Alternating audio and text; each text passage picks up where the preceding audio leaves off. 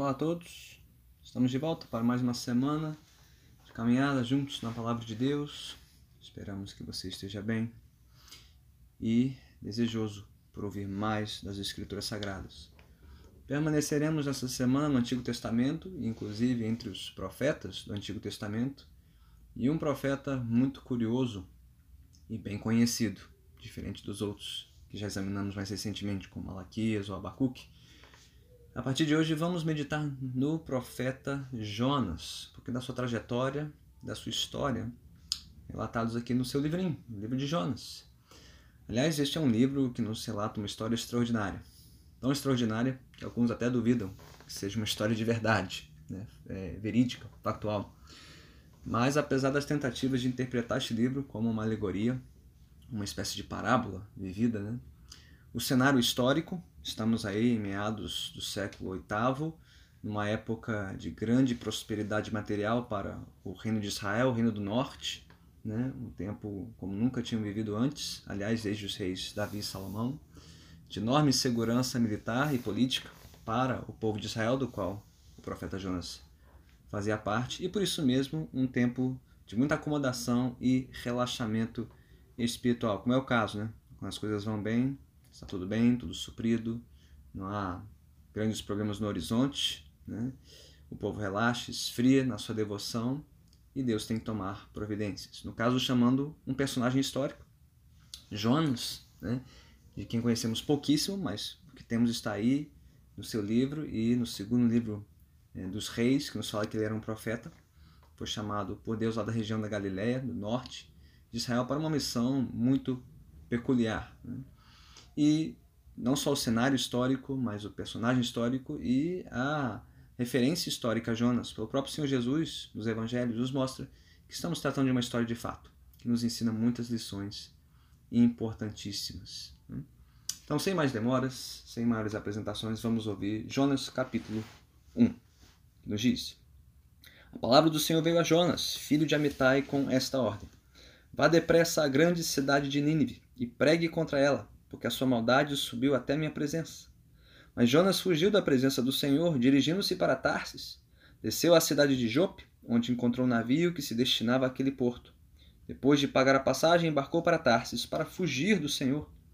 O Senhor, porém, fez soprar um, vento, um forte vento sobre o mar e caiu uma tempestade tão violenta que o barco ameaçava arrebentar-se. Todos os marinheiros ficaram com medo e cada um clamava ao seu próprio Deus. E atiraram as cargas ao mar para tornar o navio mais leve. Enquanto isso, Jonas, que tinha descido ao porão e se deitara, dormia profundamente. O capitão dirigiu-se a ele e disse: Como você pode ficar aí dormindo? Levante-se, clame ao seu Deus. Talvez ele tenha piedade de nós e não morramos.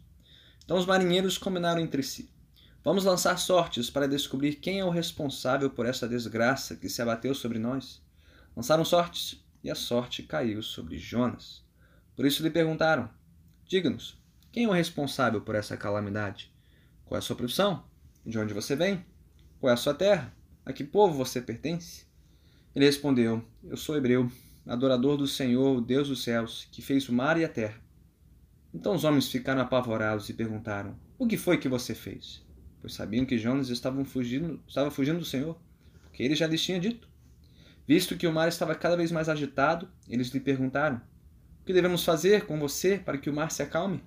Respondeu ele: Pegue-me e joguem-me ao mar, e ele se acalmará. Pois eu sei que é por minha causa que esta violenta tempestade caiu sobre vocês. Ao invés disso, os homens se esforçaram ao máximo para remar de volta à terra, mas não conseguiram, porque o mar tinha ficado ainda mais violento. Eles clamaram ao Senhor: Senhor, nós suplicamos, não nos deixes morrer por tirarmos a vida deste homem. Não caia sobre nós a culpa de matar um inocente, porque tu, ó Senhor, fizeste o que desejas. Em seguida, pegaram Jonas e o lançaram ao mar enfurecido, e este se aquietou. Ao verem isso, os homens adoraram o Senhor com temor, oferecendo-lhe sacrifício e fazendo-lhe votos. O Senhor fez com que um grande peixe engolisse Jonas, e ele ficou dentro do peixe três dias e três noites. Louvado seja Deus pela sua santa palavra. Bem, como já dissemos, este é um livro extraordinário que nos traz um relato é, repleto de episódios extraordinários. Né? Essa tentativa de Jonas de fugir de Deus, seguido de uma tempestade repentina, Jonas sendo engolido por um peixe, depois seu envio de volta para Nínive, a exposta daquela cidade e né, a última cena ali, como veremos, bastante dramática, né? É, a resposta de Jonas, a resposta de Deus, é, a reação dos ninivitas, a pregação de Jonas, é algo incrível, é, cheio de reviravoltas esse texto, né? muitas reviravoltas em apenas quatro capítulos. Mas o que queremos chamar a sua atenção nesse início não é tanto para os personagens humanos, mas o personagem principal deste livro, de todo e qualquer livro da Bíblia, de toda a Bíblia, que é o Senhor Deus. Ele é um Deus extraordinário, extraordinário em soberania, em justiça e em bondade e misericórdia para conosco, seus servos. E a primeira coisa que vemos a respeito deste Deus, né, no chamado de Jonas, é que ele é um Deus soberano, de quem nós não podemos fugir. Primeiro, Deus é soberano porque chama quem ele quiser. No caso, Jonas, um profeta desconhecido né, é, da Galiléia, ali do norte de Israel, conhecido por uma única profecia é, de restauração de Israel, conforme vemos no segundo livro de Reis, capítulo 14, 25. Um homem que provavelmente foi usado por Deus para profetizar bons tempos para Israel, algo peculiar. Né? Normalmente os profetas eram levantados para trazer é, acusação e oráculos de condenação, mas ele não. Foi usado por Deus para proferir palavras é, boas a respeito de Israel. O que provavelmente criou um grande embaraço para ele, não? De repente ser chamado por Deus para pregar para os inimigos de Israel, a Síria, que começava a surgir no horizonte como uma ameaça para os tempos de segurança, de prosperidade e bonança em Israel. Agora você entende por que Jonas não queria ir para Nínive? Pregar para os inimigos de Israel? Já estava desconfiado. Né? Talvez Deus queira ter bondade e misericórdia para com os nossos inimigos. Ele que não queria. Essa pecha, essa fama de ser o profeta que abençoou Israel, mas depois foi lá abençoar é, os assírios, né? que um dia poderiam vir engolir Israel. Né? Mas Deus chama quem Ele quiser. E Ele ordena o que quiser. No caso, pregar, enviar Jonas para pregar contra a maldade de Nínive, a capital da Síria, uma cidade suntuosa, é, tremenda é, e sede de um povo guerreiro, forte, violento e cruel. É, se Jonas é, pensasse que Deus só quisesse pregar juízo contra Nínive, ele não teria razão para resistir, mas Jonas estava desconfiado, como veremos mais adiante, que Deus talvez quisesse dar uma segunda chance é, aos ninivitas, aos assírios, e isso ele não toleraria, ele não suportaria. Daí ele ter tentado fugir de Deus. Mas isso também vemos a soberania de Deus, não? Ele chama quem ele quiser, para a missão que ele quiser e permite o que quiser. E até permitiu que Jonas tentasse fugir para Tarsis, um porto que ficava né, é, na direção oposta de Nínive, lá no sul da Espanha, né? na ponta oposta do mundo. Jonas então né, se lançando num trajeto três vezes mais longe, numa rota muito mais perigosa do que a de Nínive, correndo muito mais perigos ao tentar fugir de Deus do que ao obedecer a Deus. E já é uma lição aí, não? Quando Deus nos chama, nos revela a sua vontade, nós podemos resistir. Nós podemos até tentar fugir. E assim corremos riscos muito maiores do que pensamos mas nunca podemos frustrar os propósitos soberanos de Deus. Quer você seja Jonas ou quem quer que você seja. Não há como fugir de Deus.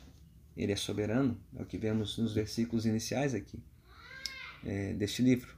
Mas não há como fugir de Deus porque ele reina. Ele reina aqui neste primeiro capítulo tanto em justiça como em bondade. E pela sua justiça, que ele enviou aquela tempestade severa sobre o barco onde estava Jonas, Jonas e os marinheiros e tripulantes. Não uma tempestade tão severa que causou medo até nos marinheiros. Eles que estavam acostumados com a vida no mar, é, sabiam é, lidar com tempestades, mas aquela fugia de todos os padrões, a ponto né, é, de ameaçar a integridade do barco e, consequentemente, a vida de todo mundo. Não? É, Deus ali estava agindo com juízo, juízo severo sobre Jonas e todos os tripulantes do barco. Mas ele poderia ter destruído todo mundo, é, sem nenhum anúncio e sem nenhuma segunda chance, não é verdade? Aqui Deus está mostrando sua justiça, seu juízo contra a desobediência de Jonas, mas também a sua bondade, porque no final ele poupou a vida de Jonas. Uh, não só da reação violenta dos marinheiros, que iam ter tirado a sua vida, mas poupou a vida de Jonas, pouparia, né? E a vida dos próprios marinheiros, que não conheciam, não temiam. Aqui, no primeiro capítulo, ele está agindo. Deus está agindo com justiça soberana, mas também com bondade soberana. para despertar a ignorância e acomodação dos marinheiros, que antes não temiam, temiam seus falsos deuses, que não puderam socorrê-los, não, para, para conhecer o verdadeiro Deus. Mas também despertando Jonas do seu sono, para se deparar com seu Senhor. Jonas, você não pode me resistir assim, achar que pode sair impune dessa. Mais uma lição, não? Deus age com severidade em nossas vidas, com circunstâncias severas, que é uma tempestade, uma tormenta, né? como a que Jonas enfrentou, ou é, privações e provações diversas, quem sabe até uma pandemia. Quando Deus age com severidade, Ele nunca abandona a sua bondade, mas Ele age sempre com justiça e amor, para nos mostrar que só Ele reina, só Ele é Senhor e mais ninguém. Por isso, quando tentamos fugir de Deus, Ele age sim para nos transformar, como agiu na vida de Jonas aqui, transformando seu silêncio em confissão. Jonas, antes calado, silencioso, né, escondido lá no porão daquele barco, é despertado pelas perguntas dos marinheiros para reconhecer que Deus é soberano, que Deus é que reina sobre tudo. Ele chega a dizer isso né, com suas próprias palavras. Se com seus atos estava negando que Deus era soberano, que ele reinava, ele não podia fugir, não. Ao responder aos marinheiros é, que, sim, ele era um hebreu, um adorador do Senhor, o Deus dos céus que fez o mar e a terra, está lá no versículo 9. Deus estava agindo no coração de Jonas para que ele o reconhecesse por quem ele realmente é. E não só isso, para transformar a acomodação de Jonas em sacrifício, em serviço sacrificial, antes acomodado, antes desinteressado, não só com destinos ninivitas, mas também dos marinheiros. Jonas se dispõe a ser lançado no mar para poupar a tripulação que mudança, não?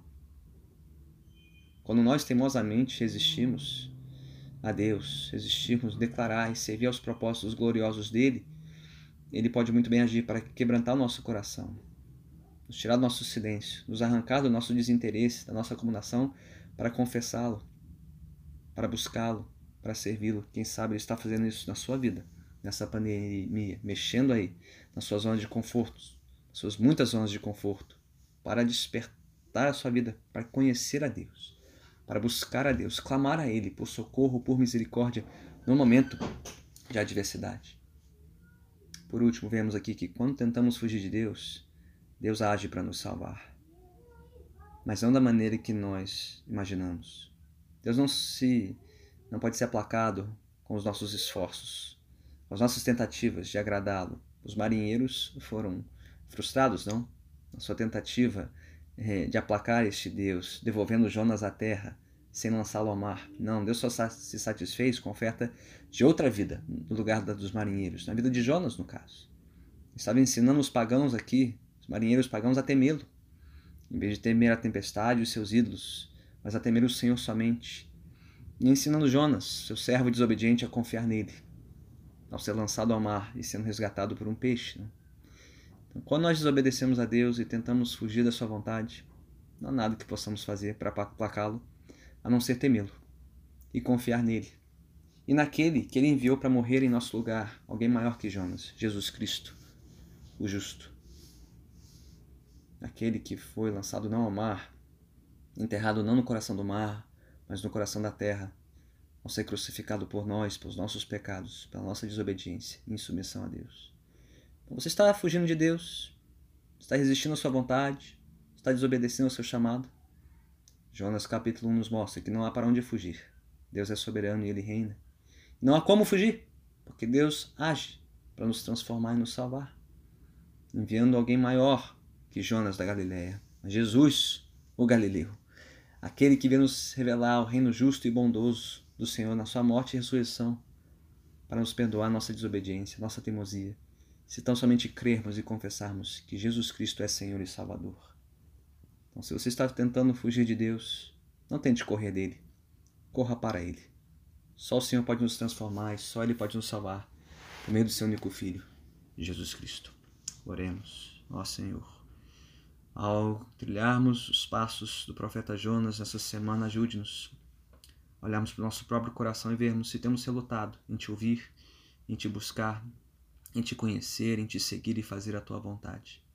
Perdoe-nos, Senhor, e quebranta-nos nossa insubmissão, nossa desobediência. Ajude-nos por meio das nossas adversidades e provações, a Te reconhecer, a Te buscar e rendermos a Ti a honra, a glória e o louvor que te são devidos. Por meio de Jesus Cristo, quem seja nossa gratidão e a nossa súplica, hoje, amanhã e para sempre. Amém. Deus abençoe a todos até a próxima.